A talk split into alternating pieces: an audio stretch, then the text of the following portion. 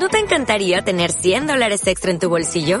Haz que un experto bilingüe de TurboTax declare tus impuestos para el 31 de marzo y obtén 100 dólares de vuelta al instante.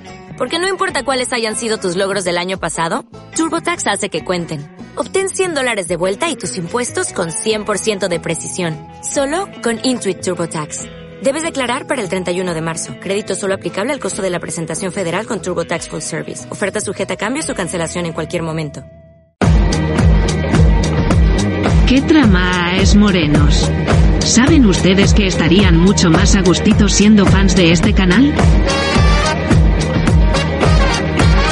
Además de disfrutar de los audios inéditos de Raúl, un murciano encabronado, David Santos, equipo F y demás, colaboran en la resiliencia de este canal.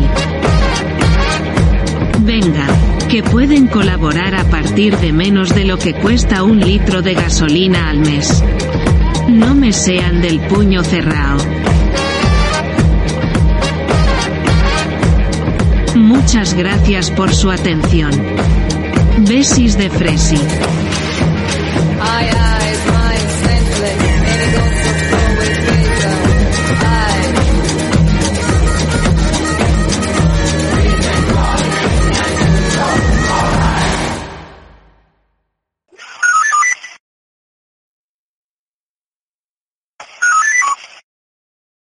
Hola, muy buenas noches a todos. ¿Qué tal estáis? Hoy tenemos una entrevista, no un entrevistón, como se dice en idioma coloquial, con uno de los que para mí en estos momentos, ya se lo he dicho en privado y lo digo en público también, es un héroe. Un héroe porque ocupando el cargo que ocupa de inspector jefe sea capaz de decir cosas que no se atrevería a decir eh, cualquier persona que pertenezca a fuerzas y cuerpo y seguridad del Estado, pues para mí hoy en día una persona que se atreva a levantar la voz, pues tiene que tener la categoría de héroe, tal y como estamos viendo en esta sociedad, donde pues simplemente eh, por dar una opinión o decir la verdad, eh, te ves sometido a una persecución brutal, a la, bueno, pues a la persecución brutal a la que se está viendo sometido aquí nuestro invitado de hoy, Ricardo Ferris. Ricardo, ¿qué tal? Muy buenas noches, ¿cómo estamos? Muy, buenas noches, David, encantado de estar contigo y bueno, ante todo, simplemente precisarte que agradezco mucho el calificativo de héroe, pero los verdaderos héroes de toda esta historia son todos mis compañeros de Policía Nacional, Guardia Civil, policías locales, vigilantes de seguridad, todos los que están velando actualmente por la seguridad ciudadana en nuestras calles, al igual que yo lo he hecho hasta hace una semana y están dando su, arriesgando su integridad física, incluso su vida, pues para proporcionar la seguridad a nuestros ciudadanos. Ellos son los verdaderos héroes. Bien, pues bueno, hacemos esa puntualización y Ricardo, si te parece, entramos en materia, ¿no? Porque tras las declaraciones del acto de Vox a finales de octubre, eh, tu vida profesional pues ha visto, se ha visto, se ha visto afectada, te han eh, destituido de, de, tu cargo como, bueno, pues como inspector jefe de la Policía Nacional de, de, Valencia, después de hacer unas declaraciones en las que, bueno, pues creo que quedaba muy claro que no intentabas criminalizar a toda la inmigración, sino que eras muy específico y contabas unos datos y unos hechos que están sucediendo, ¿no? ¿Quién crees que está detrás de tu destitución y de esta persecución a la que te estás viendo sometido? Bueno, simplemente aclarar que yo a mí no me han destituido del cargo, ni mucho menos. Simplemente me destituyeron de, del puesto que ocupaba en aquel momento, que era inspector jefe, en este caso jefe de la comisaría de, de centro, de la distrito de centro de nuestra capital. Yo sigo siendo inspector jefe y seguiré siendo inspector jefe de la policía hasta que me muera. En cuanto a tu pregunta de quién está de todo esto, detrás de todo esto, pues bueno, los que están, los mismos que están detrás de la destrucción interminable de España, de Valencia, de, en fin, de toda esta gente que está trabajando incansablemente por destruir absolutamente nuestra sociedad occidental, nuestro país, nuestras costumbres, nuestras instituciones y además lo han, están haciendo de una manera ya pública y notoria. Y bueno, tras toda esta polémica y tal, pues ya sabes que muchos medios de comunicación decían que te habían cesado, que te habían, bueno, que te habían destituido de tu cargo. Está muy bien que hagas esa puntualización. ¿Te reafirmas en tus declaraciones? ¿La inmigración ilegal es igual a delincuencia? Yo le recomendaría a toda esta gente que me está criticando, que me está difamando, a todos esos medios de incomunicación que están diciendo, publicitando exactamente lo contrario de lo que yo dije. Es decir, ya no simplemente es que mientan, sino que le dan exactamente la vuelta al argumento o a las declaraciones que yo hice, yo le recomiendo a la gente que acuda a YouTube. Ahí tienen, eh, dentro de la fundación de NAES, ahí tienen grabada toda la entrevista. Quiero decir que es público y notorio. Eh, no tengo que retractarme absolutamente de nada. Eh, todo lo que dije es absolutamente cierto. Y ellos están diciendo que lo que hice fue equiparar inmigración a la delincuencia. Cuando yo exactamente lo que dije fue exactamente lo contrario. Yo dije literalmente, porque es que lo he repetido tantas veces que ya lo tengo grabado en la memoria, que inmigración no es igual a delincuencia. Eso lo sabe todo el mundo y además solamente añadí que solamente un tonto o un malvado podría decir eso. Yo creo que eso se entiende muy bien, ¿no? Inmigración no es igual a delincuencia y añadí. Y solamente un tonto o un malvado podría pensar eso. Pero que, desgraciadamente, y actualmente, eh, delincuencia sí que es igual a inmigración ilegal.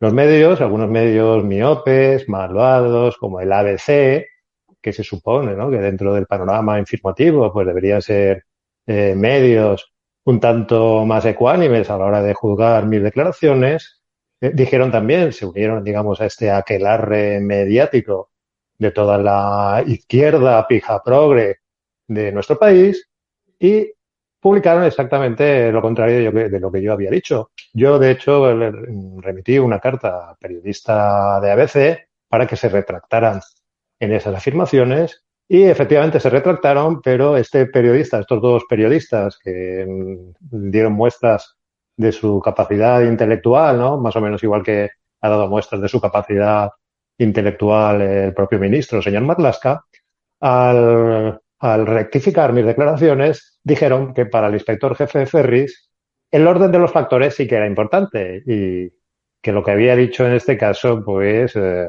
al fin y al cabo era lo mismo. Yo me permitiría señalarle a todos estos medios de izquierda y todos estos medios de la derechita cobarde, que al fin y al cabo responden todos o trabajan todos para los mismos patrones, que, les voy a decir o como les voy a explicar con un ejemplo, pues para que lo entiendan todo, incluso gente de su limitada capacidad intelectual. Todo el mundo sabe que, evidentemente, todos los melocotones son fruta, pero que, desgraciadamente, pues toda la fruta pues no son melocotones, ¿no? Eso es fácil de entender, ¿no? Pero bueno, pues lo que dije, y vuelvo a repetir, fue exactamente que inmigración no es igual a delincuencia, pero de que, desgraciadamente, actualmente aquí en España, y ya estamos viendo lo que está sucediendo en otros países de Europa que todavía están incluso peor que nosotros, delincuencia sí que es igual a inmigración ilegal. ¿Tú crees, Ricardo, que te ha penalizado más el hecho de las palabras que tú dijiste o donde las dijiste?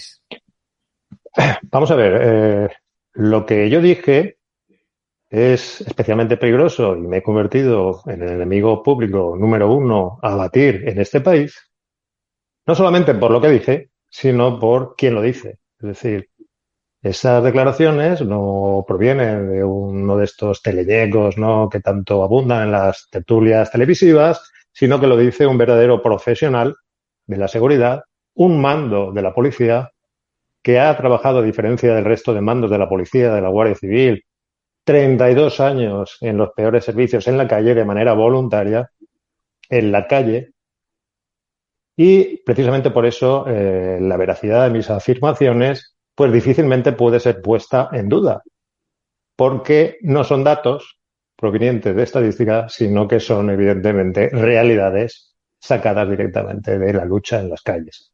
Y absolutamente todos los policías, todos los guardias civiles, todos los vigilantes de seguridad y todos los ciudadanos inmigrantes incluidos que también están siendo víctimas de estos inmigrantes ilegales que están protagonizando la práctica totalidad de los delitos más graves que se están produciendo en nuestro país saben verdaderamente que lo que yo dije es rigurosamente cierto. Y todos así me lo han manifestado en los miles y miles de apoyos que estoy recibiendo de manera privada. Lo que pasa es que desgraciadamente, pues claro, no pueden hacer esas manifestaciones públicas porque saben que evidentemente sus propios puestos de trabajo están en peligro. La diferencia es que esta vez pues se han encontrado con pues yo por mis venas corre sangre, aunque no te lo creas, corre sangre templaria. Y yo siempre he luchado por, para servir en este caso y para proteger a los débiles. Y no hay mayor honor en este, en este, en esta vida que trabajar para los demás, para proteger a los demás. Sí, pues Ricardo, yo es que precisamente te iba a preguntar eso, ¿no? Porque a mí me consta, yo hablo con mucha gente que pertenece a las fuerzas y cuerpos de seguridad, policías nacionales, guardias civiles, y en realidad cuando te pones a hablar con ellos te das cuenta que en este país tenemos un grave problema. Tenemos un grave problema, un problema que precisamente tú has denunciado. No, no hace falta ser policía nacional, ni guardia civil, ni policía local para darte cuenta que tenemos un problema. O sea, simplemente si tú eres una persona como la de mayoría de españoles que vivimos en barrios obreros, estamos viendo cómo están cambiando nuestros barrios, cómo está cambiando nuestra forma de vivir y cómo está aumentando la delincuencia en esos barrios que casualmente eh, es esos barrios donde acogen a todas estas personas que están viniendo pues de manera ilegal y de una forma masiva, ¿no?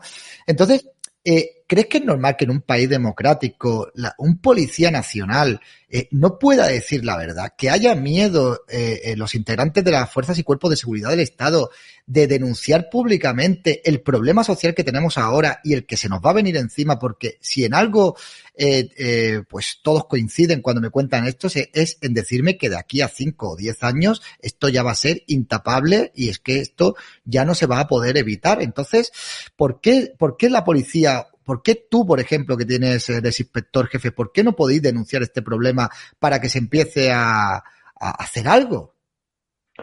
Bueno, como te decía, el hecho de haberme convertido actualmente en el enemigo público número uno y la pesadilla del señor Marlaska y toda su banda mediática, Marlaska y Dinarama, proviene precisamente de la veracidad que todo el mundo sabe de mis afirmaciones y precisamente por la experiencia, en este caso, que, que, yo tengo a lo largo de 32 años de lucha en la calle, pues difícilmente se puede cuestionar esos argumentos.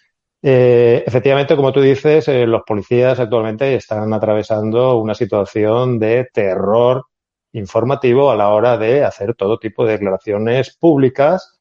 ¿Por qué? Pues porque estamos en un sistema que se asemeja más a una triste república bananera que a un verdadero Estado democrático ¿no? de la Unión Europea. Y bueno, tú me dices que los policías tienen miedo a hablar, pero si yo te contara mm, que los policías, habrás visto en muchos vídeos, tienen verdadero pánico a, a, utilizar sus armas de fuego en las intervenciones muy violentas en la calle, en lo que realmente se está poniendo en grave peligro su integridad física y su vida, porque tienen más miedo a perder su puesto de trabajo que a perder su propia vida o a arriesgar su integridad, pues esto de la, de la censura mediática es lo de menos. Yo recomendaría a vosotros, a todos los medios libres, ¿no? Liberados, a la gente, desde luego, lo primero que le recomendaría es que apaguen las televisiones, porque son medios, en este caso, de incomunicación, que están sirviendo para envenenar, para cegar a toda la gente y que no se dé cuenta de la realidad y que se dirijan a estos medios libres como el que tú, por ejemplo, estás utilizando esta noche para informarse de verdad. Eh, una sola frase, pues mire, eh, dejen, por favor, a todos los medios, dejen ustedes de hablar tanto del cambio climático y hablen de lo que verdaderamente está a punto de acabar con todos nosotros, como es el cambio demográfico. Lo has explicado muy bien. Eh, bueno, vemos cosas tan tristes y, y en nuestro país, en España, cosas que hemos normalizado, eh, noticias que yo todos los días me hago eco de ellas y es una, pues será solamente la punta del iceberg porque hay muchas más de las que no nos podemos enterar. No nos podemos enterar y lo sé y me consta porque, os repito, que yo hablo con muchos policías nacionales y me, y me, dicen y me cuentan auténticas barbaridades, solo que yo pues no voy a poner en peligro ni en riesgo sus puestos de trabajo, ¿no?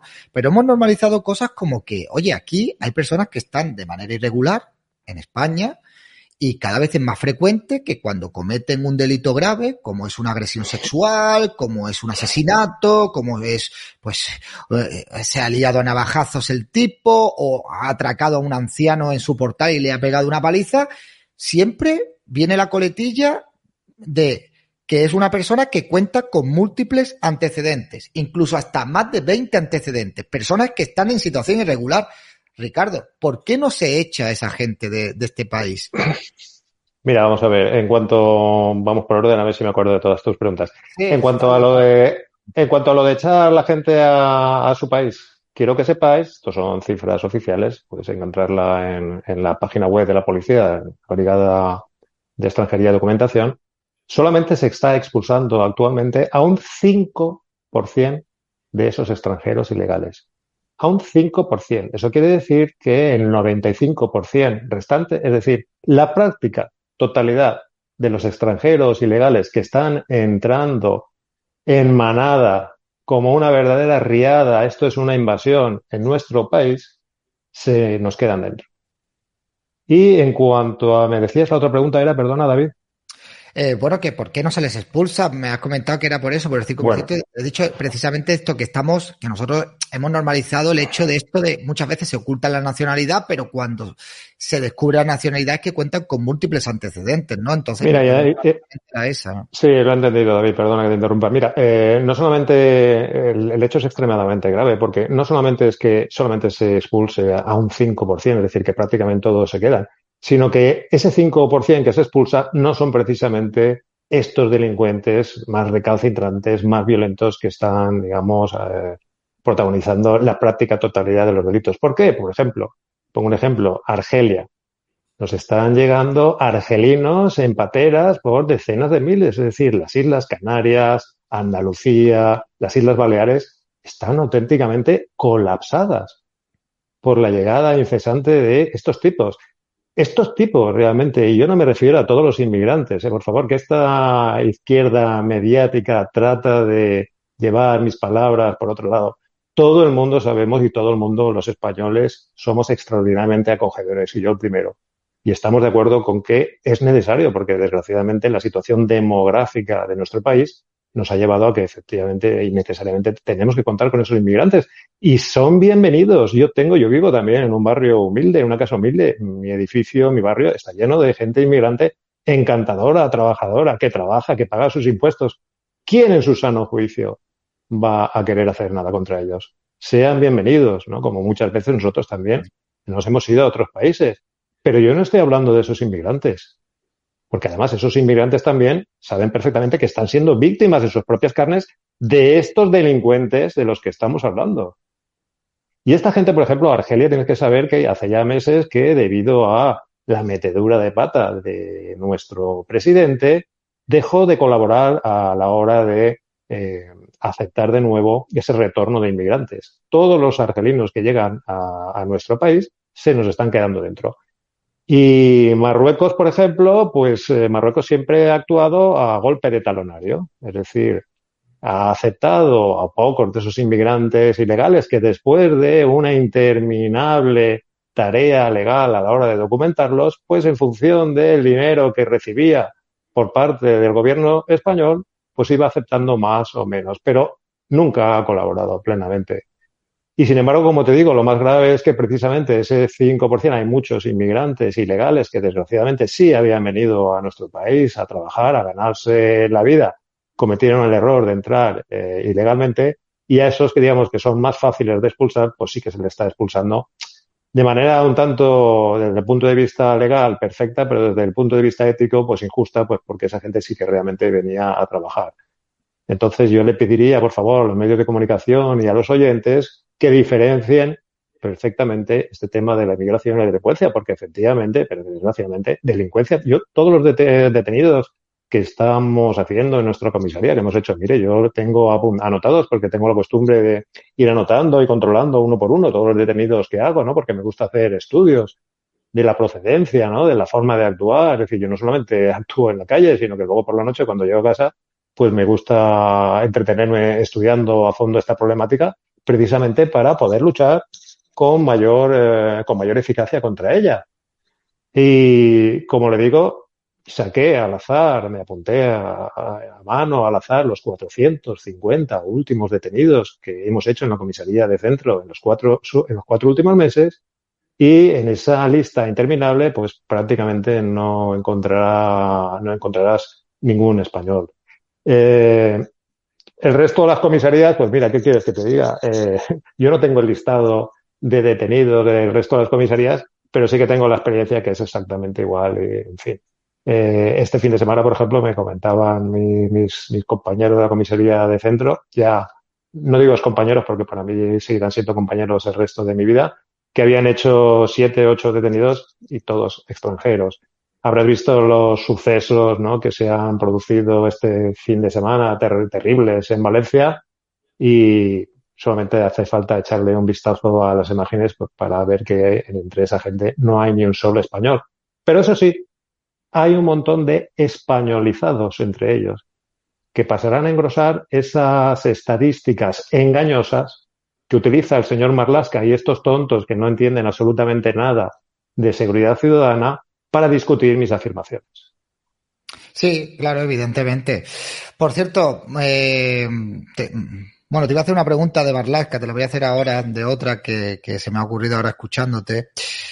Tú que, bueno, pues tendrás mucho trato con muchos compañeros, como no puede ser de otra forma, ¿Cuál es la sensación que hay en el Petit Comité por parte de los agentes ya como personas, ¿no? Como agentes de, la, Policía Nacional, de, ver que, coges a estos eh, tipos, a estos energúmenos, los encierras, cometen delitos y al día siguiente otra vez los tienen que poner en la calle, los vuelves a detener, otra vez los vuelves a soltar y los vuelves a poner en la calle, los vuelves a detener y otra vez los vuelves a soltar en la calle. ¿Cuál es el sentimiento que tú tendrías por parte de, bueno, pues de muchos compañeros de la Policía Nacional respecto en este sentido.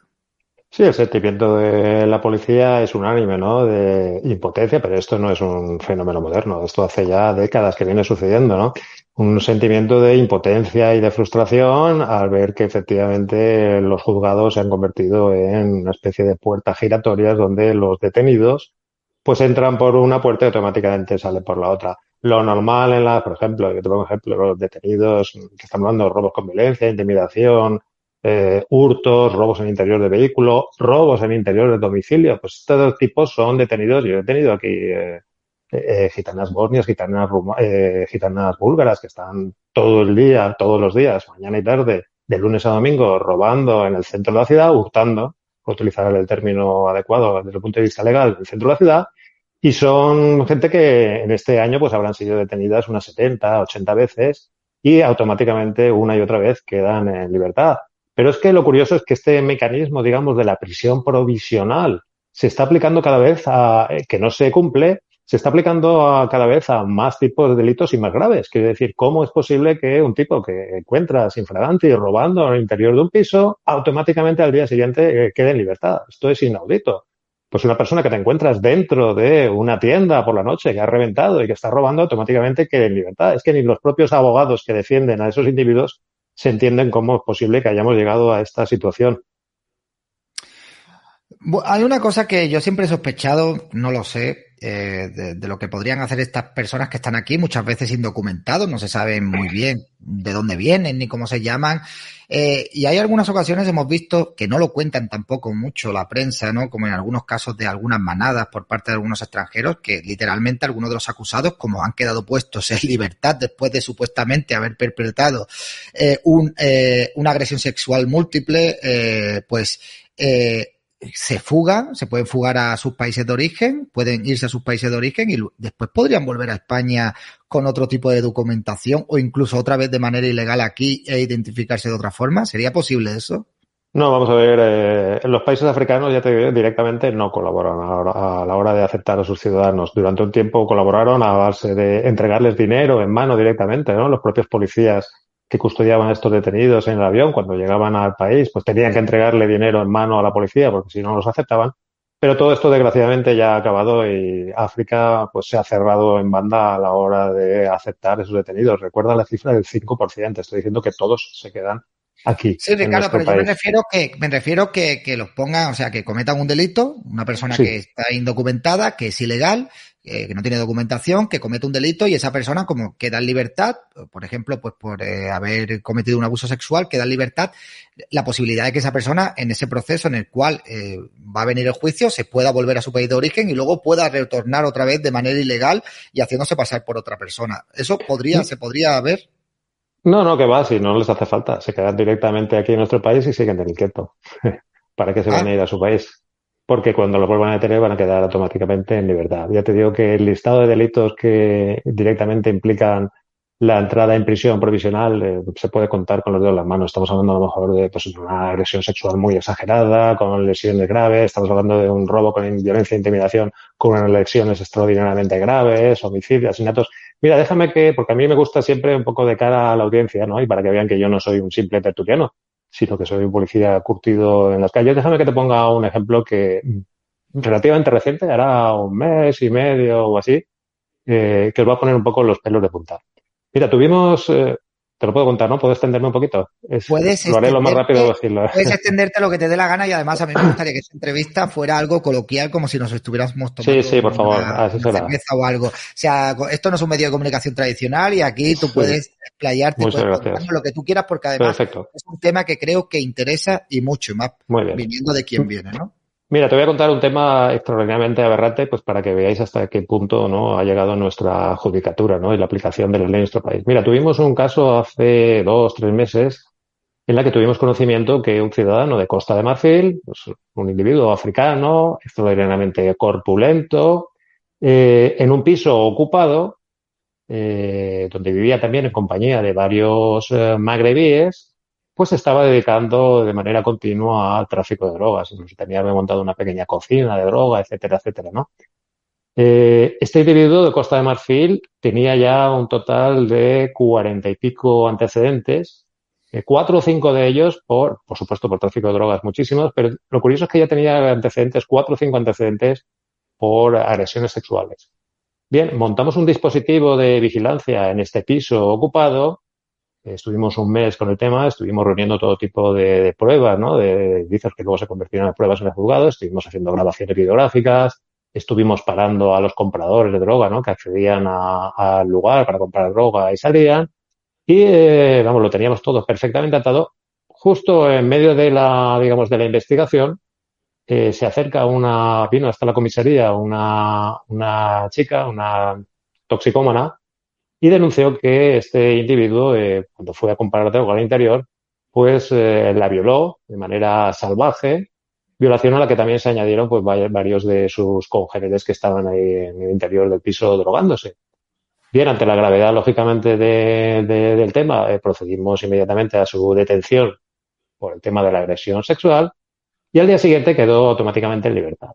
Bien, ahora viene lo curioso. este individuo sigue en su labor de de tráfico de drogas, etcétera, etcétera. Y nosotros ya, pues terminamos, ya tenemos terminada la investigación y hacemos una entrada y registro eh, en el local y detenemos a todos. Bien, aquello era, pues imagínate, la cueva de Alibaba, eh, todo lleno de tablets, de móviles, de bicicletas robadas, un montón de gente dentro robada. Encontramos la droga, el dinero, absolutamente todo. El tipo se tiró por una ventana, no entiendo, una ventana pequeña, cuando era un un individuo de dos metros, que parecía un armario, no sé cómo. A, mí me tocó, bueno, tuvimos que arrancar el, marco de la ventana para que yo pudiera salir por la ventana al lado y detenerlo posteriormente. Y eh, incluso cuando estamos haciendo el, el registro, delante del secretario pasó una chica, tenía también pinta de toxicómona por la puerta y empezó a gritar, detened ese hijo de puta, que es un violador, etcétera, etcétera. Bueno, te puedes imaginar la magnitud de... Bien, al día siguiente, con todo ya preparado, este individuo acusado de todos esos delitos, con todo perfectamente cerrado, pues cuál fue nuestra sorpresa que automáticamente volvió a quedar en libertad. Pero, Pero espérate que ahí no acaba la cosa. Este individuo vuelve a hacer lo mismo, vuelve a ocupar otro piso diferente, sigue en sus quehaceres y bueno, eh, un mes después volvimos a entrar en ese nuevo domicilio para detener a este individuo y a todos sus ocupantes y este individuo se permitió el lujo de acuchillar al policía que venía conmigo, que estaba a mi lado. Suerte que eh, el policía, bueno, como todos, llevamos el chaleco, el chaleco antibalas y evidentemente pues desvió un poco la agresión. Bien, finalmente este individuo pues fue ingresado en prisión, pero imagínate cómo está el tema. Quiero decir que si no ingresan, digamos, en prisión provisional este tipo de gente con este tipo de delitos, pues imagínate el resto. Pero bueno, que es que no se puede comprender, no se puede entender. Al final lo que, lo que van a conseguir es desincentivar a los agentes de, policía. Porque van a decir, ¿para qué vamos a estar deteniendo a esta gente si luego lo van a soltar otra vez y va a estar, y va a volver a estar en la calle? Es que no es normal. Es que bueno, hay algunos que se pueden desincentivar, pero créeme que en general a la mayoría de los policías, al menos de la mayoría de los policías vocacionales que trabajamos en la calle, es difícil desincentivarnos. Sí, bueno, me imagino que el señor Marlaska no estará muy bien visto dentro del seno de la Policía Nacional, ¿no? Pues hombre, el señor Marlaska, como está viviendo en su palacio de cristal totalmente ajeno al sentimiento y a lo que pasa en el resto del mundo, si hubiera bajado aquí al planeta Tierra, eh, se hubiera dado cuenta que los policías estamos trabajando en instalaciones cochambrosas que se nos caen literalmente encima a pedazos, la Guardia Civil exactamente igual. Eh, si algún día tienes ocasión de venir a Valencia, pues yo mismo te acompañaré al cuartel de zapadores, ¿no? Para que veas aquello se nos está cayendo literalmente en pedazos. Bueno, no te digo más, eh, no sé si, me imagino que no lo sabes, pero cuando a mí me cesaron, me destituyeron en mi puesto, me querían enviar de nuevo a la comisaría de Marítimo, en este caso a las órdenes de un mando muchísimo más nuevo en el puesto que yo, que es una manera, digamos, un poco interna de humillar ¿no? a la persona cuando quieres hacerle daño, no solamente aplicar el régimen disciplinario, sino hacerle daño. Y fíjate, como yo tengo aquí un amigo, siempre digo que tengo un amigo en el cielo, ese mismo día que me enviaban a la comisaría de Marítimo, la comisaría de Marítimo, otra comisaría más, se vino abajo sea, automática eh, se rajó en una raja en el techo y los policías tuvieron que salir corriendo porque literalmente la comisaría se les venía abajo. Imagínate el estado de las instalaciones. Nosotros mismos, la comisaría de centro, llevamos 12 años sin comisaría. Pasó exactamente lo mismo hace 12 años. Eh, estamos en los bajos del Palacio del Temple de, de Valencia. Vosotros no lo conocéis.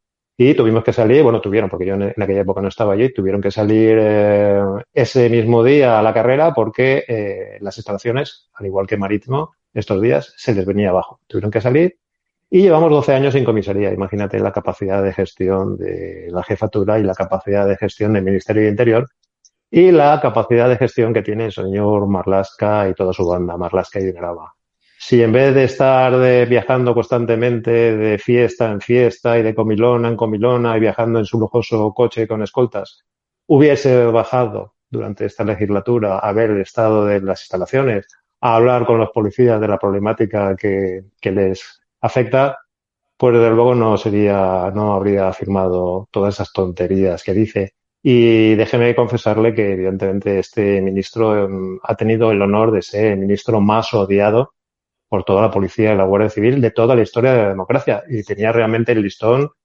eh, bajo, es decir, era realmente difícil porque el resto de ministros del Interior han sido realmente también terribles. Pero vamos, eh, le repito que este ministro, y se lo digo a usted, señor Marlasca, es usted el ministro más odiado de toda la historia de la democracia por todas las fuerzas y cuerpos de seguridad, aunque sus escoltas no se lo cuenten. Pues ahí queda, Marlasca. Ahí tienes. Y bueno, también te he visto, Ricardo, en un medio de comunicación lanzándole un órdago, un reto, ¿no? Al señor Marlasca, diciéndole que bueno, que aquí estás, ¿no? Y que si quieres que le demuestre lo que estás diciendo, que no tienes ningún tipo de problema, ¿no? Sí, sí, en uno, ¿no? De todas y cada una de las entrevistas, creo que ya llevo nueve o diez, le he lanzado el mismo reto. Venga usted a Valencia y demuestra ante la opinión pública quién dice la verdad y quién miente. Y no solamente se lo, se lo lanza al señor Marlasca, se lo lanzo a todos esos eh, periodistas de los medios de mercenarios, de los medios de incomunicación, que están diciendo que lo que yo afirmo es eh, mentira. Ninguno de ellos tiene la más eh, remota idea de seguridad ciudadana. Están todos hablando de oídas. Y déjeme hacerle una recomendación. Yo sé que tendrás un público joven, un público que también, pues evidentemente, no será monocolor, que habrá gente desde el punto de vista político de todas las tendencias. Pero déjenme darle un consejo a toda esa gente. Bien, una persona normal en sus cabales, relativamente formada y culta, cuando tiene que formarse una opinión política o tiene que adscribirse a una opinión política en su vida, lo primero que tiene que hacer es analizar a fondo todos los problemas, todo lo que nos está aconteciendo. Y una vez analizado y sacado conclusiones, pues uno decidirá a qué adscripción política o dónde eh, ascribirse, ¿no? Desde el punto de vista político. Bien, aquí esta gente de la izquierda, de la izquierda pija progre, esta izquierda, izquierda caviar, ¿no? Le llaman en Hispanoamérica, ya sabéis.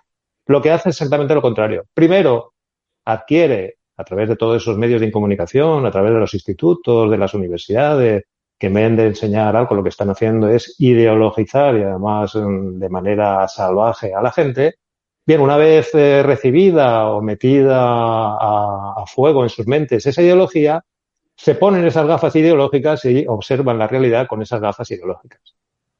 Pero ya la situación de inseguridad ciudadana eh, en toda España, yo hablo del tema de Valencia porque Valencia, desgraciadamente, pues hemos tenido el triste honor de convertirnos en la ciudad que más ha crecido la inseguridad en toda España, incluso por encima de Barcelona. Si algún día tienes ocasión de venir, David, pues nos iremos, si te apetece, cámara en mano, y no te tienes que ir a uno de los barrios ya como Ríos o Marítimo, que ya están prácticamente eh, tomados por esta gente, sino que simplemente nos iremos un fin de semana a partir de que anochezca, a partir de las 7, 7 y media de la tarde, nos iremos al centro y me gustaría que juzgaras tú lo que estás viendo con tus propios ojos, ¿no? A través de la cámara. Bien, hemos tenido ocasión. ¿Estando de servicio se podría hacer? No, no, no, no, nos iremos tú y yo tranquilamente, no te preocupes que yo te protejo. eh, eh, la gente sabe perfectamente, por mucho que lo que digan los medios de comunicación, eh, la gente sabe perfectamente, los chavales saben perfectamente quiénes les están robando, ¿no? A salir del instituto, quiénes les están atracando, ¿no? Cuando salen a disfrutar del ocio por sus ciudades, por sus pueblos. Desgraciadamente, las mujeres que han sido objeto de agresión sexual saben perfectamente quiénes las están agrediendo sexualmente. Los propietarios de establecimientos, los vigilantes de seguridad, saben perfectamente quién está robando en sus establecimientos. Esos vigilantes de seguridad a los que desde aquí le mando un fortísimo abrazo y con los que yo también he trabajado codo con codo eh, con ellos, ¿no? Eh, atendiéndolos de manera personal, de manera instantánea, cada vez que han necesitado mi ayuda con mi teléfono personal. Pues que sepan que estamos todos con, con vosotros y a esos ciudadanos, ¿no? Que cuando ven a un policía o a un vigilante de seguridad peleándose con delincuentes, que dejen de hacer esas tonterías de grabar con el móvil, que dejen de ponerse del lado de los delincuentes y que actúen como personas, como verdaderos ciudadanos de un Estado de Derecho y patriotas y se pongan del lado del orden, de la ley, no se pongan del lado de los delincuentes, porque esa es una actitud muy cobarde. Y no intenten disimularlo bajo posiciones ideológicas, porque todos sabemos que simple y llanamente es una cobardía. Lamentablemente vivimos en un país donde cada vez está más dividido y polarizado por el tema de, bueno, pues de, las, de los pensamientos políticos y de la ideología, ¿no? Sobre todo de la izquierda. Esto es una apreciación personal mía.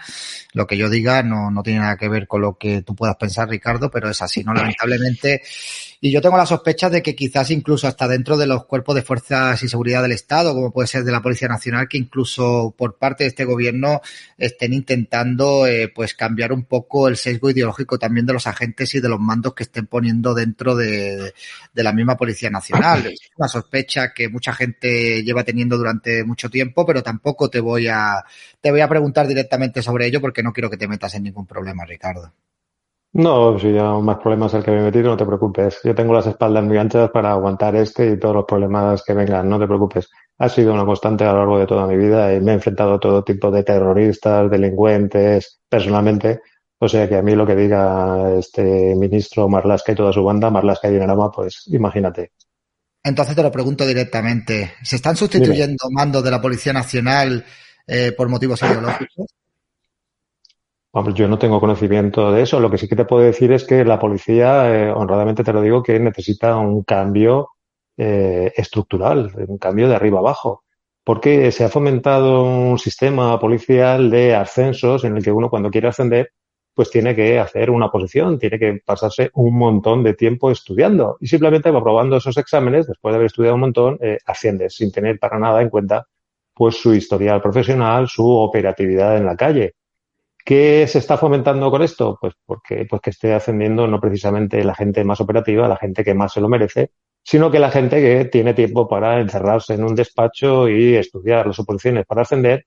Y desgraciadamente, pues también hay mucho sinvergüenza, tengo que decirlo con todas las palabras, que utiliza el tiempo de trabajo en la policía para encerrarse en su despacho y estudiar las oposiciones y ascender, en detrimento de esa operatividad de todos los policías que estamos luchando en la calle y que estamos arriesgando constantemente nuestra vida y nuestra integridad física. Hace falta un cambio, un modelo de cambio estructural de arriba abajo dentro de la Policía Nacional para evitar que ninguna persona que no tenga experiencia aprobada de operatividad y de resultados positivos en la calle asciendan a puestos, eh, a puestos de, de jefatura.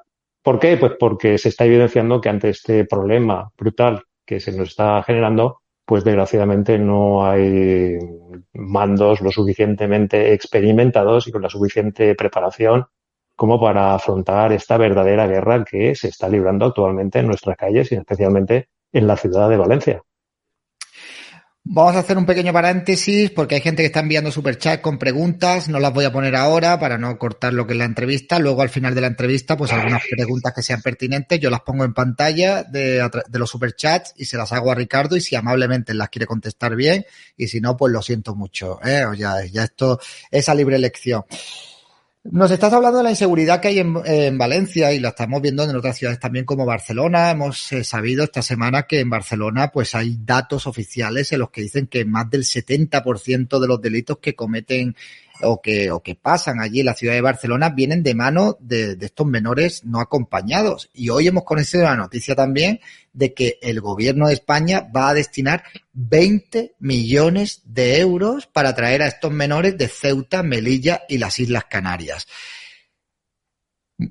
La pregunta es, ¿por qué? O sea, ¿Qué, ¿Qué, esconde todo, todo esto? Porque muchos ciudadanos nos lo preguntamos. ¿Cómo es posible que haya ciudades donde se haya fomentado más la llegada de estos chavales, que no todos serán así, pero muchos sí, y cometen prácticamente el 80% de los delitos y sabiendo esto y que generan problemas y que ya ha habido pues eh, numerosos delitos cometidos por esta gente y que son incontrolables, ¿cómo se gasta el gobierno de España diciéndonos que hay comisarías que se caen a pedazos y muchas más cosas que hacen falta en este país?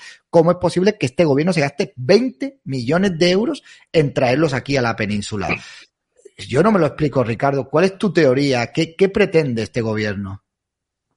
Eh, mira, antes de contestar, déjame que te haga, por ejemplo, como siempre, con un ejemplo. Eh, no conocéis Valencia, pero las instalaciones policiales de Valencia, por ejemplo, de Zapadores, ¿no? Que es el cuartel dentro de Valencia donde se hayan ubicadas el centro de internamiento, la Brigada de Seguridad Ciudadana, etcétera, etcétera. Bueno, unas instalaciones, ya te puedes imaginar, cochambrosas. Eh, tenemos, para que te hagas una idea, ¿sabes lo que es un váter turco? Un váter turco. Creo que son los servicios estos como unas vitrinas así. No, no lo sé, no sé lo que es un váter turco. Pues es un agujero en el suelo con dos, con dos pisadas para poner. Eso es un váter turco. Tenemos, tenemos un váter turco ahí en Zapadores para que lo utilicen los funcionarios de policía. Déjame que te cuente. Mira, el cuartel de Zapadores es una instalación policial enorme que se está cayendo a pedazos, está llena de eh, redes, una instalación ruinosa que lo dejó el ejército en ruinas hace décadas y que eh, nosotros la cogimos y no han hecho absolutamente nada. Déjame que te haga una apreciación. Eh, dentro de ese cuartel de zapadores, las únicas dos instalaciones nuevas que hay, ¿sabes cuáles son? Las destinadas a los delincuentes, es decir, los calabozos, la inspección central de guardia, donde están los delincuentes, y el centro de internamiento de extranjeros. Esas dos instalaciones dedicadas a los delincuentes y dedicadas a los delincuentes también, porque al fin y al cabo no son otra cosa, ¿no? Gente que ha entrado ilegalmente en nuestro país, que ha delinquido y que están ya dispuestos a ser expulsada, son las únicas dos instalaciones perfectamente nuevas que existen dentro del cuartel de zapadores. El resto se nos cae literalmente a pedazos, como ya se ha, ocurrido en alguna ocasión, por ejemplo, en la unidad de caballería, que gracias a Dios en ese momento estaba vacía, pero el, techo se les vino abajo. Hemos recibido también ese cuartel de zapadores continuamente visitas de las autoridades municipales, de las autoridades de la Generalitat, pero solamente visitas al CIE, el Centro de Entrenamiento de Extranjeros, a ver cómo estaban estos caballeretes. Sin embargo, nadie se ha ocupado de venir a visitar a los policías o a preguntar por el estado de las instalaciones o a darse cuenta de que realmente estamos trabajando en unas condiciones realmente indignas, más propias de unos cerdos que de unos seres humanos. Nadie se ha preocupado ni se preocupa por nosotros. Y tome nota, señor Marlasca, le quedan a usted unos meses a ver si le vemos por aquí, por Valencia, y de paso que visita nuestras instalaciones, ¿Acepta usted el reto que le he lanzado ya en numerosas ocasiones de demostrar ante la opinión pública que tiene usted razón? O a lo mejor la tengo yo. Bueno, y retomando lo de los 20 millones para traer a, menores a la ah. península. Ok, mira, eh, en todo esto, desgraciadamente también eh, hay un enorme negocio alrededor del tema de la inmigración. Y esto también es lo que le da muchísimo miedo a mis declaraciones eh, les da a esta gente auténtico pánico. Fíjate que la denuncia que han presentado ante la Fiscalía Antiodio se han sumado nada más y nada menos que 30 asociaciones, 30 ONGs que, bueno, si lees el listado, te lo tendré el gusto de enviártelo es difícil leer el nombre de esas asociaciones sin morirte de la risa. Porque sí, por favor, porque ¿cómo es posible? sí, sí. Estaba intentando buscar el nombre y no lo dice. Yo te la enviaré, yo te la enviaré, pero bueno, le, alguno de los nombres te va a entrar la risa, ¿no? Vas a poder evitarlo. Lo que me ha llamado la atención, bueno, hay alguna española entre ellas que es la Asociación de Psicólogos y Psicólogas. No sé por qué se ha sumado a este aquelarre, ¿no? A esta denuncia No sé qué tienen que ver los psicólogos y digo, no lo sé. Pues eso demuestra que efectivamente, bueno, lo que te estaba diciendo, eh, bromas aparte, en torno, desgraciadamente, a ese tema de la inmigración, hay un gran negocio. Todas estas ONGs, todos estos chiringuitos, están cobrando, además, están obteniendo pingües beneficios por el hecho de que cada vez vengan más inmigrantes, porque ellos cobran y reciben subvenciones por cada inmigrante que llega a nuestro país. Y esas ONGs se están convirtiendo en las verdaderas enemigas de nuestra sociedad. ¿Por qué? Pues porque si dieran cobijo efectivamente a, estos inmigrantes, pobres inmigrantes legales que vienen a trabajar, y nadie tendría ningún problema. El problema es que están dando cobijo también a estos delincuentes, a estos piratas que están llegando a nuestro país única y exclusivamente con el fin de robar, con el fin de agredir sexualmente a nuestras mujeres. Eso es un tema que me gustaría tratar especialmente, ¿no? Pues por lo grave de la situación. Por favor, que investigue, Ustedes tienen que investigar quiénes están protagonizando todas esas agresiones sexuales que se están produciendo en nuestro país. Y se darán cuenta que quiénes son los autores. Investiguen, por favor. Investiguen las agresiones sexuales continuas que se están produciendo en los centros de menores.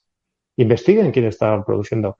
Yo ya puse el ejemplo otro día en una entrevista. Hace dos semanas tuvimos un caso terrible en Torrente, en uno de los varios centros de, de menores que hay en Torrente, déjeme que le cuente el caso porque es que es increíble a la situación a la que hemos llegado.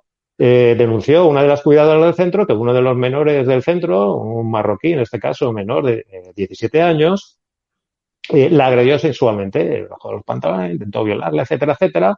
Después de una dura lucha, pues acudieron eh, su rescate, pues, el resto de personal que estaba ahí en el centro.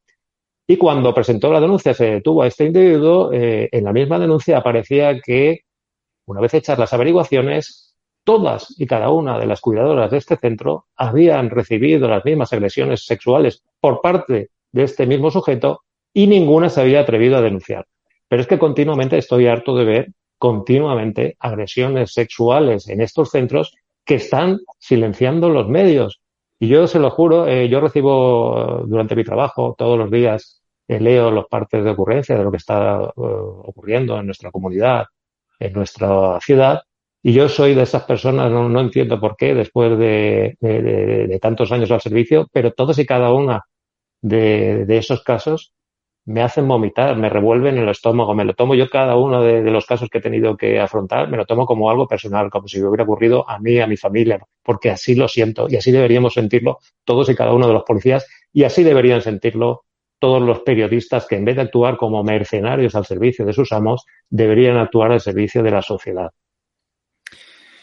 Y es una verdad como un templo lo que estás diciendo, Ricardo, porque al final todo esto es un negocio. Donde ellos quieren vender una causa humanitaria no es más que un gran negocio que, bueno, pues le saca una rentabilidad tanto política como económica. Y estamos viendo, pues esto lo que hace es favorecer que haya un efecto llamada, porque es normal. Si tú vienes de otro sitio, vienes de la manera que viene, nutriendo a las eh, mafias también, del tráfico de personas también, que eso no se dice, vienen aquí, te dan absolutamente todo y encima delinques y parece que no pasa absolutamente nada, pues es un efecto llamada para que vengan otras personas de esos países. España es una especie de país sin ley, en este momento donde, bueno, pues eh, hay como una especie de dictadura del terror, donde pues estos chiringuitos y estas asociaciones quieren tener a todo el mundo atemorizado y quieren tener a todo el mundo callado, no solamente chiringuitos y asociaciones, sino también eh, pues eh, personas afines a la izquierda y siempre pues recurren a lo mismo, ¿no? A denunciarte por incitación al odio, por discurso de odio, hay más de treinta y pico asociaciones que te han denunciado por eso, asociaciones que no sé qué problema tendrán porque la mayoría de personas que son inmigrantes no quieren que esos delincuentes estén aquí porque manchan su imagen. Porque no, y además es que ellos mismos, los inmigrantes, también están siendo víctimas de delitos. Quiero decir, los inmigrantes, estos, estos piratas que vienen directamente a robar, no seleccionan víctimas en razón de su ideología o de su nacionalidad. Los propios inmigrantes legales que están trabajando honradamente en nuestro país y que están ayudando a levantarlo son también, en gran parte, víctimas de esta gente. Quiero decir que esta gente no selecciona. Pero déjame poner el ejemplo. yo no estoy hablando de los inmigrantes en general. Mire, eh, desgraciadamente a nuestro país, pues como consecuencia de la guerra, han llegado, usted lo sabe, decenas de miles de ucranianos, incluso de rusos, ¿no? Huyendo de la guerra. Eso sí que son verdadera gente que realmente huye de la guerra a los que están teniendo también eh, bastantes problemas a la hora de obtener eh, la documentación y las ayudas, etcétera. Ninguno de ellos desde el punto de vista de la seguridad ciudadana, ha producido ni el más mínimo problema. Ninguno.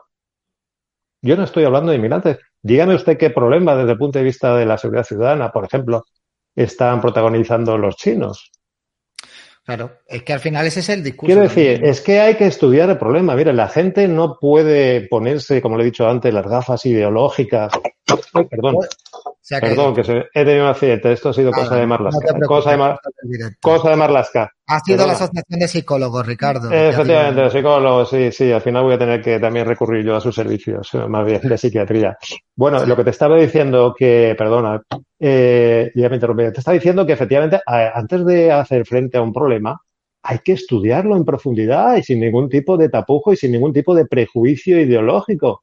Esto no es una tontería de fascismo, de racismo, de xenofobia. Es que esos argumentos ya dan verdadera pena, verdadero asco. Nadie se lo cree. Es absurdo. O sea, ¿por qué repiten estas idioteces? Oiga, ustedes no me conocen. Si yo me llevo fenomenal con todos los inmigrantes, mis vecinos, la gente donde me corto el pelo, donde compro la fruta. Oiga, son gente encantadora y me han pedido numerosos favores que yo le he hecho. Nadie tiene ningún. No intenten vender esa imagen que están ustedes vendiendo. Saben ustedes perfectamente que es mentira tienen ustedes los argumentos ya agotados hace mucho tiempo. Da verdadera pena, da verdadero asco. ¿Pero qué están diciendo ustedes? Nadie tiene nada en contra de los inmigrantes. Pero yo tengo absolutamente todo en contra de los delincuentes. Y si fueran esquimales, si fueran murcianos o si fueran extraterrestres, estaría en contra de los delincuentes extraterrestres, esquimales o murcianos.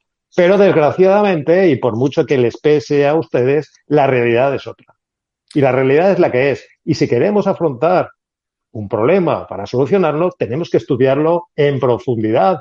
Estudien quiénes están cometiendo los delitos más graves. Estudien quiénes están produciendo, quiénes están cometiendo las agresiones sexuales. Estudien también quiénes están cometiendo los delitos de violencia de género. El otro día lo tenemos bien claro, el ejemplo, tanto salir, el tema de Valencia de Alcántara, de no sé qué, de Extremadura, el, el marido que había matado a la mujer. Oiga, ¿por qué no dicen que el autor era marroquí y la víctima también era marroquí?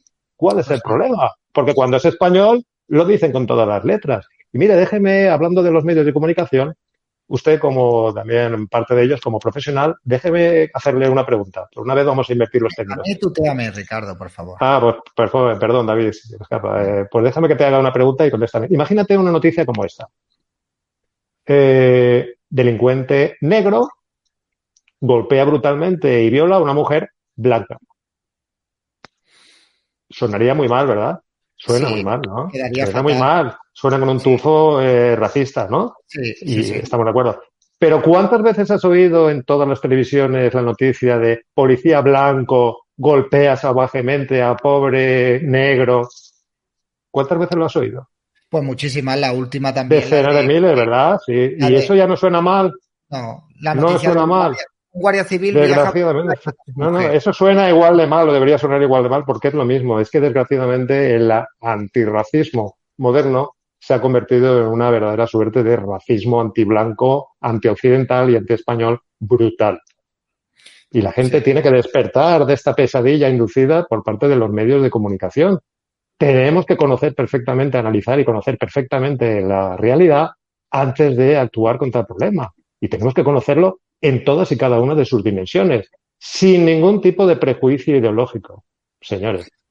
Pero cuesta, eso le cuesta a la gente y más viendo lo que hacen con personas que levantan la voz, como con lo que han hecho contigo de denunciarte treinta y pico asociaciones por un delito de, bueno, pues de incitación al odio, cuando lo único que estás diciendo es una verdad como un templo, nada más.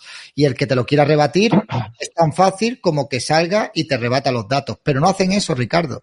No rebaten, no debaten, no hacen absolutamente nada, simplemente señalan, insultan e intentan echarte a la justicia encima. Mira, déjame, también que le hable, que, te hable a ti, que le hable a la gente de cómo actúa esta gente a la hora de tratar de desvirtuar mis afirmaciones. Las famosas estadísticas.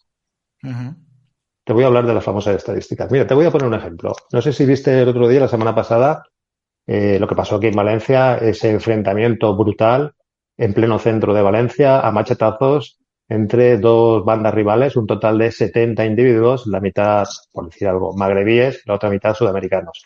A machetazos, a puñetazos, a hachazos. Cuando llegó la policía salieron huyendo, aterrorizando en su vida por todo el centro de la ciudad a todos los ciudadanos que pasaron por allí. ¿De acuerdo? no hubo ningún detenido.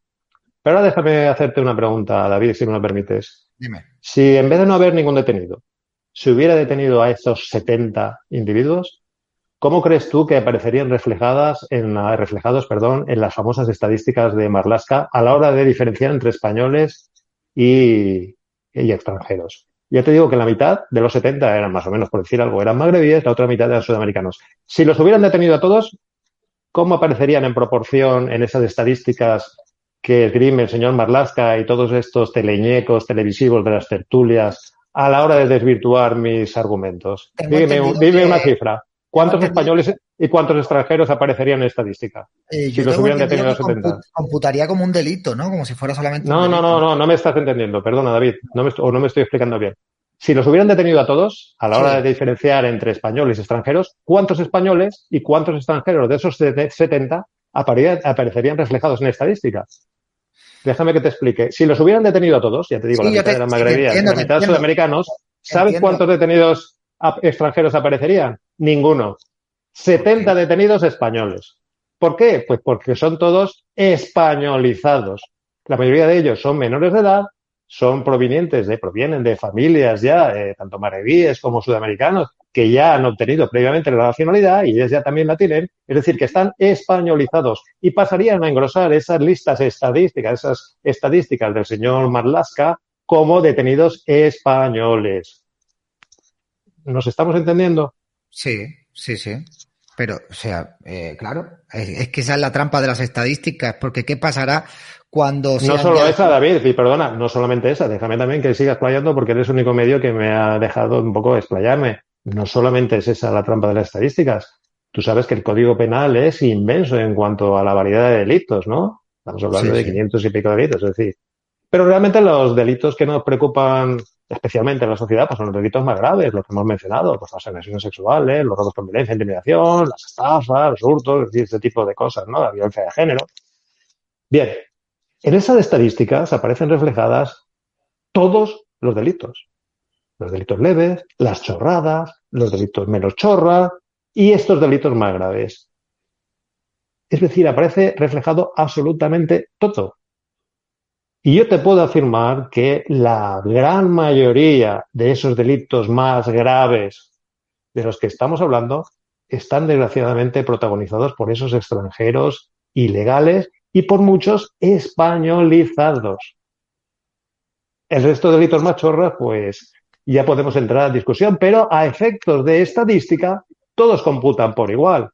Computa exactamente igual que tú en un momento de acaloramiento le hayas pegado una bofetada a tu vecino porque no te dejaba dormir con el perro que una agresión sexual brutal cometida contra cualquier persona. Digo cualquier persona porque aquí en Valencia ya están violando, no sé si lo sabes, a hombres también. Hemos tenido también violaciones de hombres y los autores, pues una vez más, ni son esquimales, ni son murcianos, ni son extraterrestres, son los de siempre.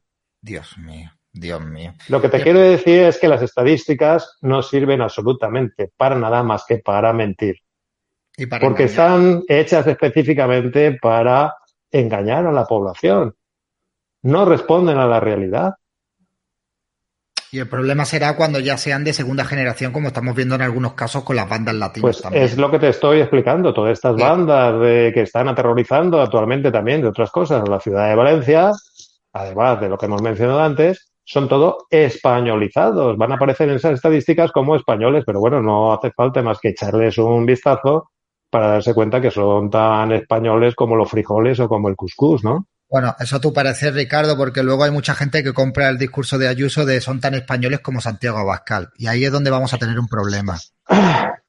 Bueno, yo realmente, a pesar de lo que intentan hacer, eh, yo nunca he entrado en política, yo no soy ningún político, yo soy un profesional de la seguridad, yo soy un guerrero, y simplemente, pues todo lo que estoy afirmando es la pura realidad de las calles. Yo no me invento absolutamente nada porque, entre otras cosas, no tengo absolutamente ningún interés en inventarme este tipo de cosas, sino lo que quiero es que la gente empiece a despertar, empiece a conocer la realidad que deliberadamente todos los medios de incomunicación y todas las instituciones les están ocultando. La gente debe saber lo que está pasando si quiere realmente afrontar el problema y resolverlo.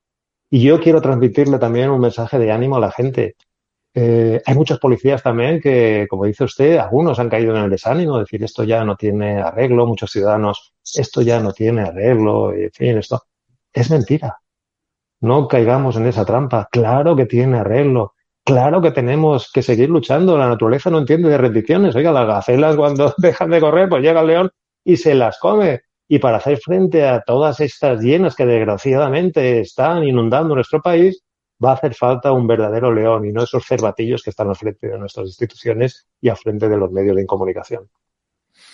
Pues Ricardo, es bueno escuchar e-, ese discurso, ¿eh? porque hay mucha gente que hay cosas que las vemos bastante complicadas no por culpa también, o sea, culpa por culpa de muchos partidos políticos, y pero por culpa también de gran parte de la sociedad que compra discursos pues muy buenistas, ¿no? Lamentablemente la realidad se acabará imponiendo sobre esos discursos buenistas, ya lo estamos viendo como en países como en Francia, en Suecia, en Italia, en Polonia, en Hungría, donde la sociedad ha dado un vuelco y están dando un vuelco, ¿no? Sí, bueno, yo, le digo, le diría a estas asociaciones que no sé qué esperan para denunciar también al señor Macron, ¿no? Es un racista enloquecido porque se ha atrevido a afirmar públicamente que su país tiene un verdadero problema en cuanto a la delincuencia extranjera y que van a tener que actuar, ¿no? Espero que estas asociaciones, cuando terminen conmigo, vayan a por el señor Macron, a ver si se atreven. Bien, eh, lo dicho, un mensaje, por favor, de esperanza eh, yo demostré ante el público, ante la sociedad, que se puede limpiar un barrio de delincuencia, que se puede rescatar un barrio para la seguridad ciudadana y para la pacífica convivencia, como fue el barrio de Ruzafa en la ciudad de Valencia. Yo estoy cansado de poner este ejemplo, ya dirán, oiga, pero esto ya lo ha dicho usted en muchas ocasiones, pero es que realmente es un mensaje de esperanza. Eh, esto no es una cosa nueva. En, Valencia hace ya 15 eh, años ocurrió, ya tuvimos nuestro primer barrio, ahora le llaman Nogo, el primer barrio donde no se podía entrar, los vecinos estaban encerrados dentro de sus propias casas y estaban rodeados por una verdadera nube de estos inmigrantes ilegales procedentes en este caso del Magreb, eran argelinos y marroquíes, y los propios argelinos y marroquíes también eh, legales, inmigrantes legales que tenían ahí sus negocios, estaban aterrorizados porque estaban viendo que eh, se les venía abajo sus negocios porque ahí no acudía nadie a comprar. O sea, no es un problema de españoles contra extranjeros, ni mucho menos. Era un problema, pero salvaje, de inseguridad ciudadana producido por una cantidad enorme de delincuentes que tomaron el barrio como suyo. Además, se vanagloriaban de que ese barrio era suyo y que allí la policía no entraba. Efectivamente, los propios policías se decían los unos a los otros, oye, ahí salvo que hay una situación de emergencia, no entréis porque cada vez que entramos salimos a palos. Bien, a mí me encargó el entonces delegado del gobierno, que en paz descanse, señor Cotino, que limpiara ese barrio y que lo devolviera en este caso a, y le devolviera la seguridad y la, y la tranquilidad a los vecinos. Y me dijo que tenía carta blanca por hacer, para hacerlo. Bien, eh, todos los policías, yo acepté el reto, todos los policías, incluso los más veteranos, se reían de mí cuando dije que iba a limpiar ese barrio a sangre y fuego y ninguno creyó en mí. Ninguno creyó en mí hasta que, después de amenazar directamente ante los medios a los delincuentes, una vez iniciado el plan, que en 15 días estarían en sus países de origen o en los calabozos, ese mismo día me dirigí a barrio Ruzafa, megáfono en mano, un sábado por la noche, y me metí en medio de una nube de delincuentes que estaban ahí traficando con total impunidad en medio de la calle y les anuncié que se tenían que ir en el plazo de 15 días porque si no iba a acabar con todos ellos. Bueno, la verdad es que me llevó menos de un año acabar con todos ellos y devolver, en este caso, la seguridad y la tranquilidad a los vecinos. Las mujeres que vivían en esa barrilla no podían salir en cuanto se hacía de noche, porque eran acosadas por esta nube de salvajes. Allí había unos 200 traficantes todos los días operando impunemente en plena calle eh, y vendiendo su producto en plena calle. Y se acabó. Conté con la colaboración de un montón de policías extraordinarios que en cuanto vieron que, que me puse al frente de ellos y que iba a acabar con mi vieron mi total determinación al efecto, pues me siguieron en este caso, pero vamos, como un verdadero ejército valiente y tuvimos el honor de demostrarle a la sociedad y demostrarle a los valencianos que efectivamente, a pesar de lo que nos intentaban hacer creer, sí que tiene solución. Y créame, yo ahora me, el hecho de salir de la Policía Nacional no ha sido un abandono, ha sido todo lo contrario el corsé, el rígido corsé de la Policía Nacional ya me estaba apretando demasiado, se me estaba quedando corto y quiero demostrarle a los ciudadanos de Valencia que voy a hacer posible mi sueño, que es limpiar Valencia. y lo voy a conseguir le pese a quien le pese, le pese a las ONGs, a los psicólogos, a los magrebíes, porque yo estoy trabajando para todos los ciudadanos, honrados, trabajadores, pobres, obreros. Ya tenemos un, bar, un par de barrios aquí en Valencia totalmente secuestrados de nuevo. El barrio de Orriols en Valencia está atravesando desgraciadamente la misma situación que en su día atravesó el barrio de Ruzafa. Y yo voy a encargarme de limpiar toda la ciudad de Valencia en cuanto me pongan, pongan en mis manos la escoba adecuada. Voy a limpiar Valencia, le pese a quien le pese. Voy a demostrar que efectivamente se puede limpiar una ciudad. ¿Y sabe usted por qué me tienen tanto miedo? Diga. David, perdón, ¿sabes por qué me tienen tanto miedo? Porque cuando demuestre, cuando limpie Valencia y demuestre que se puede limpiar eh, una ciudad, la gente en el resto de España se va a empezar a preguntar si no es posible también limpiar nuestro país y devolverlo a lo que nunca debió dejar de ser, que es un verdadero país con una seguridad ciudadana extraordinaria y propia de cualquier país, de cualquier Estado democrático de derecho que se precie dentro de la Unión Europea y no una seguridad, una inseguridad ciudadana más propia de países de África o países de Sudamérica. Mire, yo tengo, yo he, preparado muchísimos policías para ingresar aquí en la Policía Nacional. Muchos de ellos son inmigrantes extranjeros y hablaba Recuerdo perfectamente hablar con uno de ellos, un, chico colombiano que tenía una, una, hija, maravilloso, y me decía él mismo, es colombiano, señores, le estaba diciendo, Ricardo, tú no sabes la suerte que tenéis de vivir en un país como este. Yo vengo de Colombia, allí no se puede salir a la calle, yo lo conozco perfectamente, yo conozco perfectamente toda Sudamérica y gran parte de los países de África. Yo no soy ningún cateto, yo sé perfectamente de lo que hablo. Y créanme, no es una buena idea ni africanizar ni sudamericanizar a España ni ningún país de la Unión Europea. Y yo le pregunto a todos estos inmigrantes que se empeñan en reproducir todos esos problemas que han pasado en sus países de origen y que han acabado eh, con la huida de los mismos hasta llegar a nuestro país, si ustedes convierte, consienten que España se convierta en una nueva Colombia, en un nuevo Marruecos, en una nueva Argelia, ¿a dónde van a huir ustedes ahora? Bien, ese chico colombiano me dijo lo que te estaba comentando. Me dijo, Ustedes no saben la suerte que tienen de tener un país como el que tienen, pero desgraciadamente estoy observando que la inseguridad ciudadana se está volviendo cada vez más violenta y cada vez más numerosa y ustedes tienen que luchar obligatoriamente por evitar que España se convierta en lo que se convirtió en mi país. Esto no es un tema de lucha contra la inmigración, esto es un tema de lucha contra la delincuencia, señores. Entérese de una vez por todas. Es que ese es el problema, Ricardo. Hay mucha gente, muchos españoles que no valoramos el gran país que tenemos y la seguridad que tenemos en este país, que es uno de los países más seguros del mundo. Y claro, cuando tú abres la puerta. No, no, más más seguros del mundo. Eso me suena un poco también al discurso. Lo fue, lo fue, pero desgraciadamente actualmente ya no. Eh, bueno, actualmente no, por eso yo te quería hacer. Depende de con lo que lo compares. Quería yo, depende de lo compares. Yo he viajado por todo el mundo. Y si lo comparas con, evidentemente, con, con, Colombia o con Marruecos o con Venezuela, es así. Pero si lo comparas con cualquier país civilizado nórdico, si lo comparas con China, por ejemplo, que también lo conozco a la perfección, o con Japón, esto desde el punto de vista de la seguridad eh, ciudadana es una risa. Pero comparado con muchísimos países, España es segura. A lo que yo sí, claro, depende con quién lo compares. Y es muy inseguro si lo comparas con otros también. Exactamente, a, que a lo que yo me iba a referir es que te iba a hacer la pregunta de, ¿es España ahora más segura que hace 20 años o que hace Pero por favor, ¿cómo, me haces la pregunta?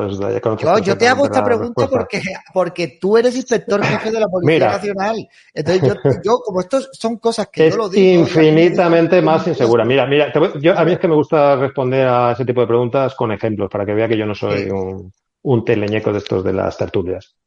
Eh, a lo largo de estos últimos años, que cuando teníamos las reuniones control en jefatura, todos los mandos, ¿no? En las que se nos exigía un poco, nos pedían responsabilidades, medíamos un poco. Bien, lo normal es que la delincuencia, pues un año subía un 1, un año subía un uno y medio, otro año bajaba un 1, y así estábamos, ¿no? Cuando subía un uno y medio, bueno, nos echaban unas broncas, pero ¿qué ha pasado esto, tal, esto? Bien, este año en la ciudad de Valencia la delincuencia ha subido un 40%. 40%. Y estamos ya solo dos décimas de alcanzar a Barcelona. ¿Usted ha visto, perdón, tú has visto alguna dimisión?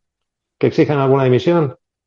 Sí, están exigiendo la mía, ¿verdad? Pero han exigido la mía, ¿verdad? Por exponer el problema.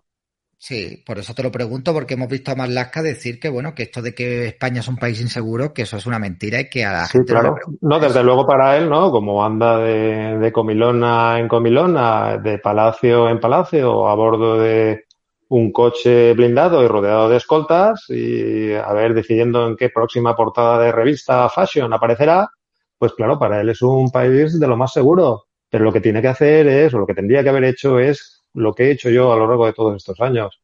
Subirme las mangas y pasar frío y calor con esos policías que están todo el día en la calle, luchar con ellos, ir a los barrios más pobres, a los barrios, barrios más inseguros, hablar con los vecinos, hablar con los comerciantes, hablar con la gente que vive allí y enterarse de una vez por todas qué es lo que está pasando en su país.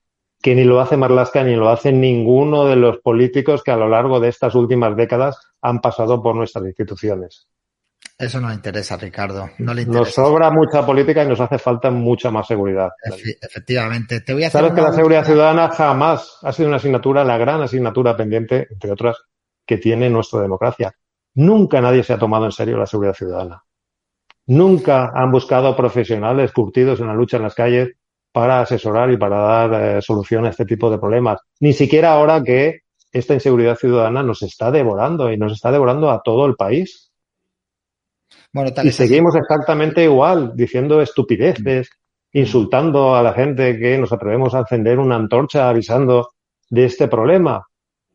Oiga, es que están buscando una sociedad, pero bueno, es que ya ni siquiera se ocultan. Ustedes han visto la propaganda institucional estos días de que queremos hombres blandengues, queremos gente blandengue, que cómo mola ser blandengue. Es que lo están diciendo ya con todas las palabras. Es una rendición total, David. Sí, es yo, que me, es así. yo me río, es para reírse, pero es que me río por no llorar, porque desgraciadamente, ¿usted se cree que vamos a afrontar este problema con ese tipo de gente que está no, Ricardo, sí, yo lo, he, lo, he dicho en muchas ocasiones. No, no, dicho, sí. Si lo que falta en este país, en España, es testosterona y, no sé, y, y está, estamos haciendo una sociedad de niños, de nuevos hombres blandengues y nos están veniendo personas que de blandengues tienen poco. Bueno, no, no es una cuestión de, no es una cuestión de sexo, porque las mujeres también tienen que ayudarnos en esta lucha. Sí. Son las primeras interesadas en ayudarnos en esta lucha. Yo no entiendo esa extraña asociación entre feminismo, entre comillas, porque esto ni es feminismo ni es nada, ¿no? Eh, entre feminismo y, bueno, el, el, el, Islam, ¿no? Este apoyo, pues, oiga, ustedes no saben lo que está pasando, saben la opinión que tienen, saben lo que opina esta gente, estos que vienen en, en las pateras, saben la opinión que tienen de las mujeres españolas, de las mujeres occidentales, saben lo que piensan que son. ¿Te puedo decir la palabra? No, ¿verdad? Porque sonaría muy mal, pero ya sabes, ¿no? No, no, la de no. Las cuatro letras. Mal. La de las sí, cuatro ya, letras. Ya. Mujeres que Esa es la concepción que tiene, sí, efectivamente. Y bueno, y tienen la obligación de ponerse a su disposición y si no, pues lo tomarán a la fuerza. Esa es la idea que tienen esta gente de las mujeres. ¿Saben ustedes la idea que tiene esta gente de los hombres españoles? Bueno, pues que somos eh, basura y somos unos infieles, o sea, literalmente. No, que somos unos cobardes. Que somos unos cobardes. Claro. Uh -huh. Sí, a la, hora de, a la hora de delinquir no van a distinguir entre fieles, infieles, entre católicos, musulmanes, no, estos van a por todas. Es decir, ya digo que a la hora de ser víctima no distinguen entre españoles, europeos, inmigrantes, no distinguen, les da igual. Y yo pues, quiero eh... darles a los valencianos un toque de atención especial. ¿Por qué?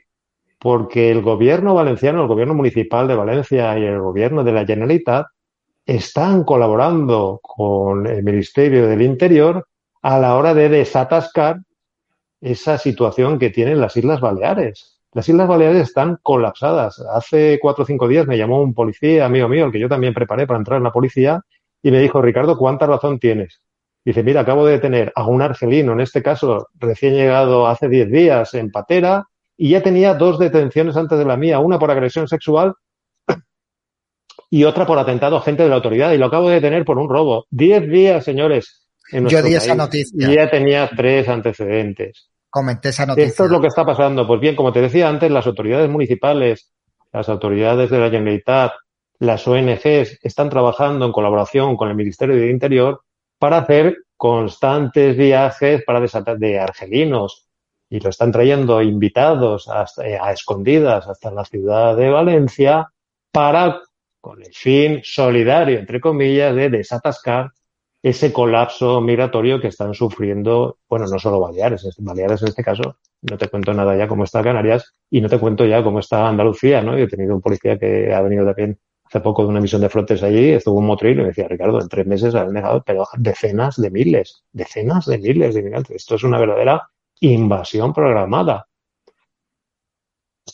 Yo invito a la gente a que piense con la cabeza, que deje de pensar en siglas de partido, que piense, por favor, apaguen las televisiones, piensen con la cabeza a todas esas mujeres, a todos los hombres progresistas, que piensen si realmente es una buena idea el hecho de traer a esta gente aquí.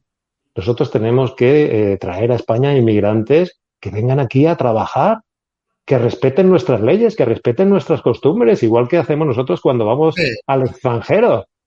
Pero, tenemos que evitar a toda costa que esta gente, estos piratas, entren en nuestro, en nuestro, en nuestra ciudad, entren en nuestro país. Y ahora hablo específicamente de la ciudad de Valencia. Tienen ustedes que detener esta locura porque estos son todos bombas de relojería que desgraciadamente están estallando todas al unísono en Valencia. Valencia no aguanta más.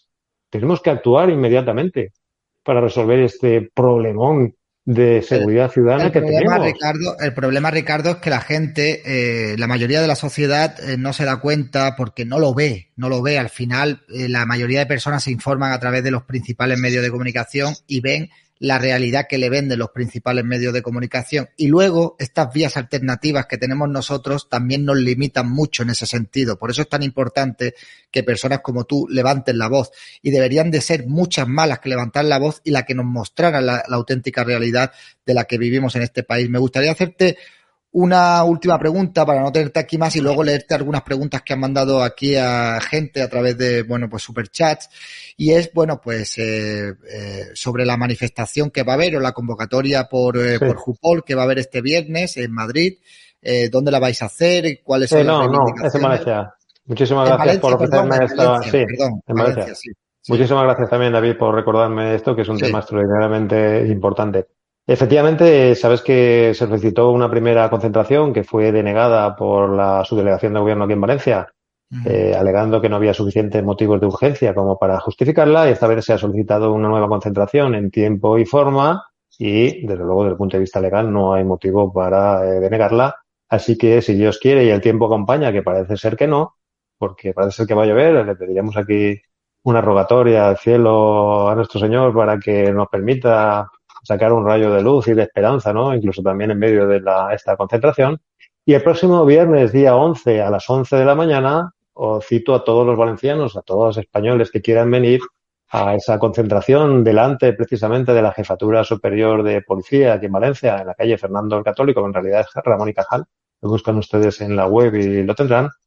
En apoyo, en este caso, a este humilde servidor y en repulsa a mi destitución. Os espero absolutamente a todos aquí en Valencia. Yo he pasado 32 años luchando por todos vosotros. Espero que ahora eh, luchéis también conmigo de esa manera el próximo viernes, día 11, a las 11 horas pues estaría muy bien que todas las personas que estén en Valencia pues se puedan acercar para, para mostrarte su apoyo y para apoyarte pues en estos, en estos, momentos tan duros donde te están intentando criminalizar y están intentando silenciarte porque vuelvo a repetir, para mí eres un héroe y más de escucharte después de todo lo que has dicho esta noche aquí. Así que Ricardo, voy a, voy a poner aquí unos superchats que me pregunta pues por ejemplo Elena eh, por las actuaciones del defensor del pueblo, del pueblo magrebí. No sé a qué se mm. refiere. Con que... No entiendo, perdóname, pero no es que no quiera contestar, es que no entiendo muy bien las, preguntas. No, eh, si el defensor del pueblo magrebí dice eh, algo? Entiendo, entiendo, entiendo que es una ironía y se refiere a las actuaciones de nuestro defensor del pueblo. Bueno, el defensor del pueblo, hasta por mi experiencia, las únicas eh, preguntas que hemos recibido aquí en la policía del defensor del pueblo nunca han sido preguntando por el estado de la policía, las instalaciones, siempre ha sido preguntándose, preocupándose por el estado de los ingresados en el centro de internamiento de extranjeros. Que, por cierto, están protagonizando constantes eh, motines y constantes intentos de fuga en el interior del centro, acusando falsamente a la policía de haberlos torturado cuando solamente hace falta echar un vistazo, aquello está lleno de cámaras y hace falta echar un vistazo a los policías que custodian a esos presos para saber que es absolutamente mentira. Lo que pasa es que saben perfectamente, porque se lo dicen unos otros, que con este tipo de denuncias pues van a obstaculizar ese proceso de expulsión eh, una vez están dentro del CIE. Pero bueno, como la prensa, los medios de comunicación, pues están dispuestos a comprarle todo ese tipo de mentiras, pues desgraciadamente eso es lo que aparece constantemente en los medios. Desde luego, el defensor del pueblo jamás se ha preocupado por los policías.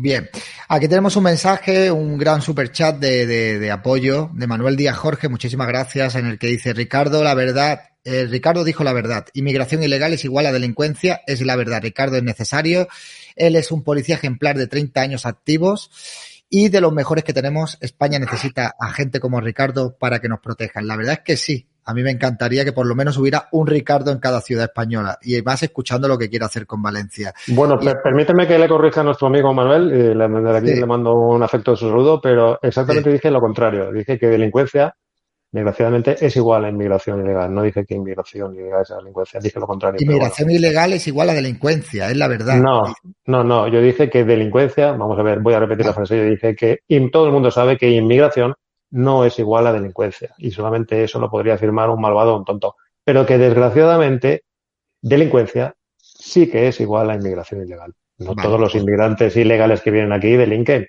Yo conozco un montón de, de, inmigrantes ilegales que están buscándose la vida y que yo incluso les he ayudado personalmente a encontrar algún trabajillo para poder sobrevivir y son gente encantadora. Seguro, David, que tú conoces también a alguno.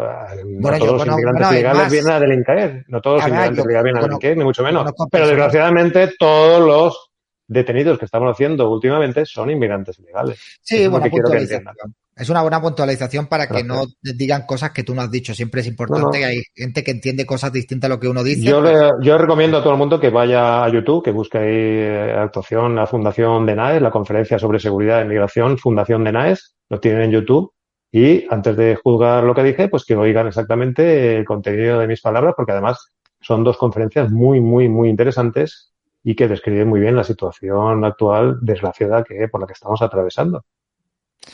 Estupendo. Manuel Saavedra, muchísimas gracias por el superchat. Dice, David, pregúntale eh, que por qué es obligatorio tener el carnet del PSOE para ser comisario o poder acceder a puestos de mando. Pregúntale. Bueno, esto ya creo que nos ha comentado antes de que él no tiene constancia de estas cosas y que cambiaría el modelo policial en el que, bueno, pues primaría más la experiencia policial que no quizás aprobar una serie de exámenes. ¿Vale, Manuel? Así que muchísimas gracias. No sé si quieres eh, decir algo para, por no repetirte, Ricardo. Si quieres comentar cualquier cosa, sin problema. No, mira, lo que siempre me gustaría y me gusta terminar un poco mis actuaciones con, con un mensaje de esperanza. Yo le quiero lanzar un mensaje a todos los valencianos y en especial a aquellos valencianos, aquellos inmigrantes también, que están, valencianos también, que al fin y al cabo están trabajando duramente por nuestra ciudad, por nuestro país, y que viven en los barrios más pobres, más oprimidos, en esos barrios ya en los que están totalmente secuestrados en el interior de sus casas, de sus negocios por la delincuencia, que no se preocupen, que pronto acudiremos en su rescate. El hecho de haberme salido de la Policía Nacional no es una huida, es todo lo contrario. Simplemente voy a cambiar de trinchera para acudir inmediatamente en rescate de todos estos ciudadanos. Créanme que de una manera u otra lo voy a conseguir. Tengan fe, tengan esperanza y aguanten que en breve un león acudirá a su rescate.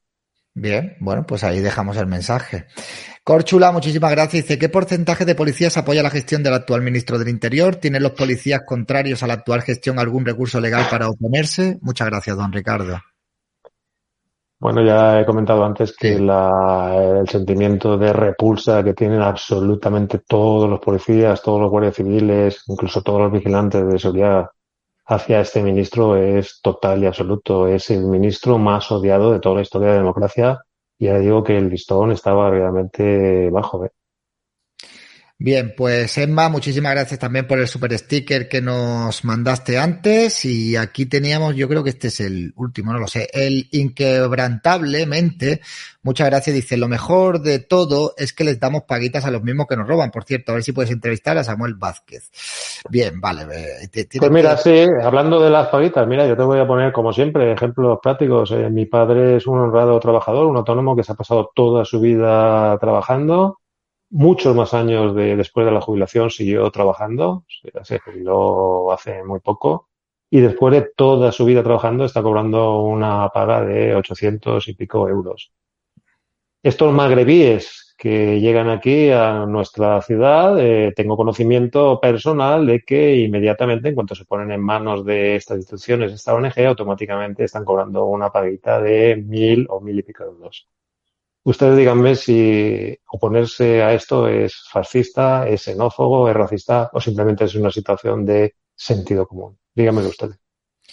Pues sí. Eh, y tenemos un super chat, creo que ya es el último, no lo sé, de Manuel Saavedra, que dice, si quitamos, bueno, esto no es una pregunta, dice, y si quitamos las ayudas y subvenciones a los patos y minipatos, se refiere a personas ilegales y personas de menores, menores no acompañados. Es que aquí utilizamos sinónimos eh, porque también sufrimos mucha censura, Ricardo. ¿Marcharían todos hacia Francia? Eh, ¿Francia podría cerrar todas las fronteras? Bueno, todo, Francia ha cerrado las fronteras hace bastante tiempo. Bueno, esto es algo que yo ya, desde que vi el triunfo electoral de, de, Meloni en Italia y desde que Macron está anunciando estas medidas contra la inmigración ilegal, estoy anunciando, cabe la posibilidad de que todos esos extranjeros ilegales, todos estos delincuentes que sean expulsados de esos países, em, pues evidentemente van a buscar otro país de residencia. Imagínense ustedes dónde pueden ir a parar.